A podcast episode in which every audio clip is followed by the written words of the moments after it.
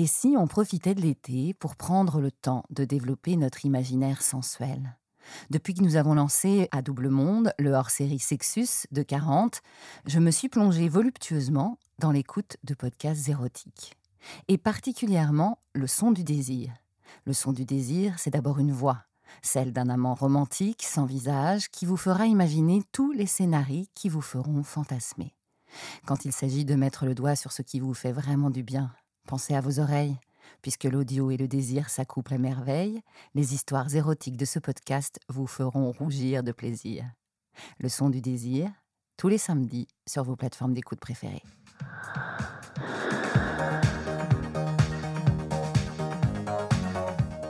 Être romantique, poétique, aimer séduire, profiter de son pouvoir de séduction. Et puis transformer tout ça en un podcast érotique, d'histoires sexy, un jour à la quarantaine. Le son du désir, Alexis en a longtemps rêvé dans la moiteur de ses fantasmes. Bienvenue dans le hors-série de 40 Sexus. N'hésitez pas à vous abonner sur vos plateformes préférées, Deezer, Podcast Addicts ou Catsbox. Et laissez-nous un commentaire sur Apple, des étoiles sur Spotify et des likes sur les réseaux sociaux de Double Monde. Ça nous donne des ailes. Histoire d'érotisme, première partie.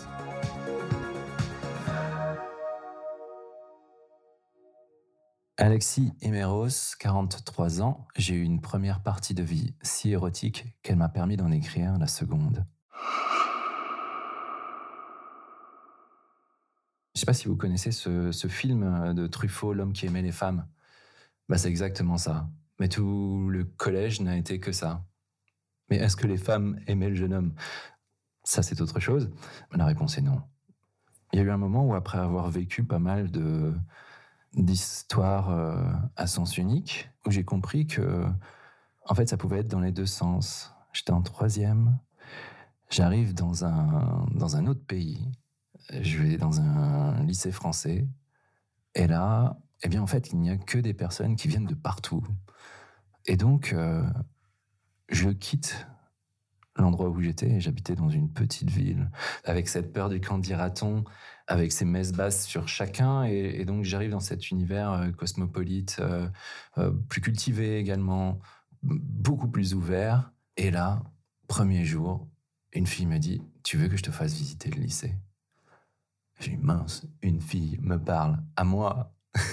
C'était genre incroyable. C'était le premier pas, un peu comme Saint-Pierre aux portes du paradis elle m'ouvre ce paradis où tout le monde se prend dans les bras.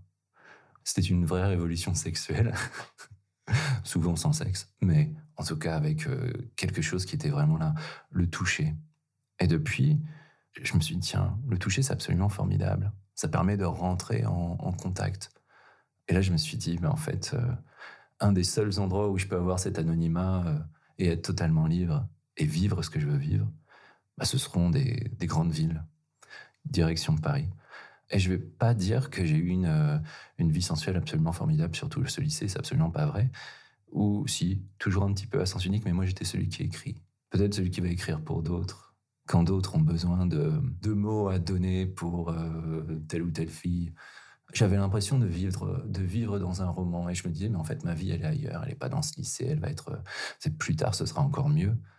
Et j'essayais de me construire un personnage. Alors j'étais peut-être ce personnage euh, un peu particulier, secret, mystérieux.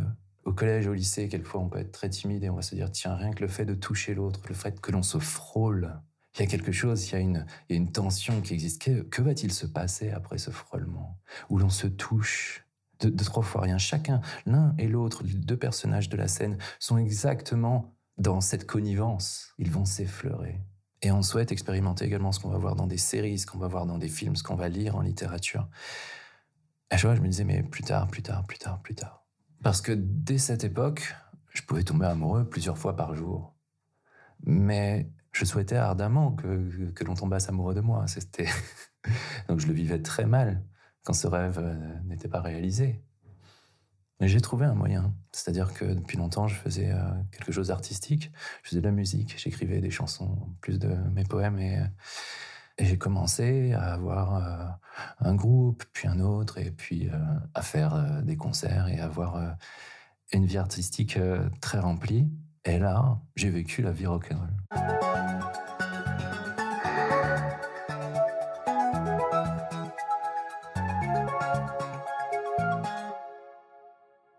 On s'aperçoit qu'il y a deux places qui sont sympas dans un groupe de rock. Soit on est le chanteur, soit on est le batteur. Parce qu'il y a des filles qui vont voir le batteur, parce que finalement, il, bouge beaucoup, il a l'air plus musclé, parce qu'évidemment, il faut taper dans tous les sens. Elles vont moins voir le guitariste ou le bassiste, pour peu que ceci soit sur, sur, les côtés. C'est les mecs sur les côtés, ils boivent de la bière, tout ça. Non, elles aiment bien le chanteur qui va transmettre quelque chose et, qui va aller de l'avant. Et j'ai eu la chance d'avoir un, groupe qui dépasse le côté euh, on joue entre nous, on joue pour les copains, on joue à la fête de la musique. Mais on a fait euh, tourner, détourner, jouer dans des festivals. Je me suis retrouvé à Rock en scène ou des choses comme ça, à faire des tournées un peu partout en France, à avoir cette idée un peu con de, balancer mon numéro de téléphone quand j'étais sur scène. Parce qu'en en fait, tous les deux jours, vous êtes dans une ville différente. Donc, euh, salut La Rochelle. On connaît pas du tout La Rochelle, on sait pas du tout où on peut aller boire un verre ce soir. Donc, mon numéro, c'est le 06 tac tac tac tac tac tac tac. Il y en a qui notent, qui vont pas forcément appeler le même soir, le, soir même, qui vont envoyer un message quelques jours plus tard. On sera plus à La Rochelle. Mais on va établir encore un contact.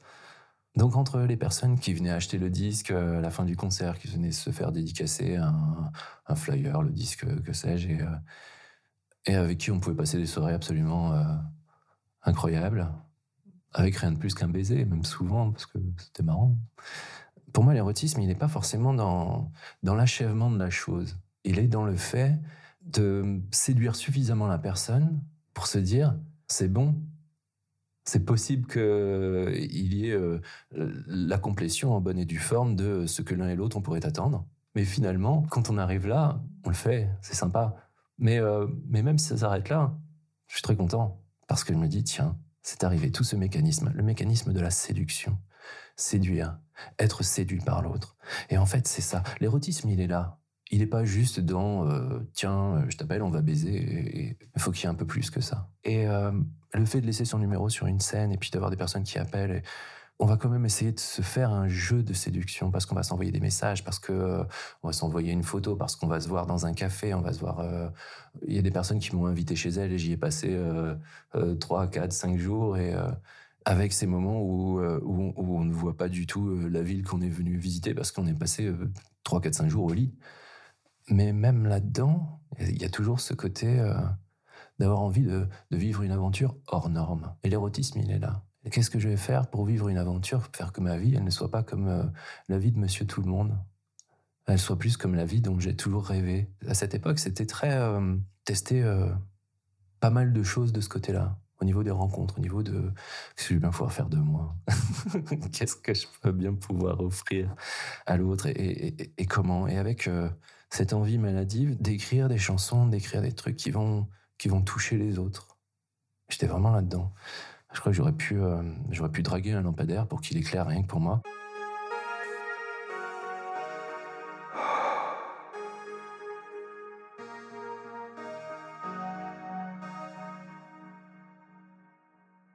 Faire ce truc du musicien, ça, a pu être des aventures un peu, un peu marrantes, comme cette fille qui entre euh, à, Mulhouse on était à Mulhouse, on jouait à Mulhouse, le lendemain, on jouait à Strasbourg.